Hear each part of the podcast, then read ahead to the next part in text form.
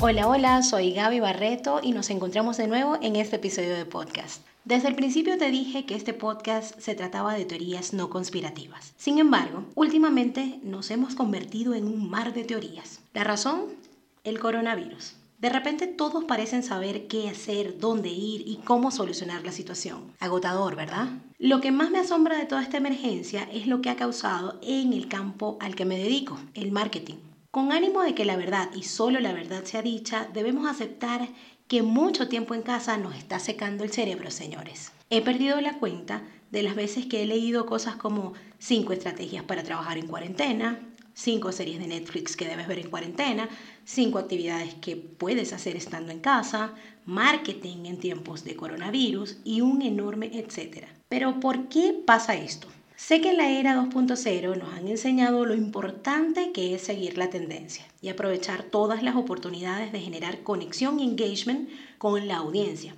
Pero creo que esto, señores, se nos está saliendo de control. Cuando sientes que no hay nada nuevo que decir, el silencio es tu mejor aliado. Y dirás, Gaby, pero qué ruda. Pero es cierto, Luego de pasar esa delgada línea entre tendencia y falta de temas, seguir exprimiendo los acontecimientos es llover sobre mojado. Para finalizar, mi única recomendación es la calma. Mantente en casa, lee un libro, dos, tres, los que necesites. Toma suficiente café, duerme y si alguna idea fugaz se te cruza, escríbela.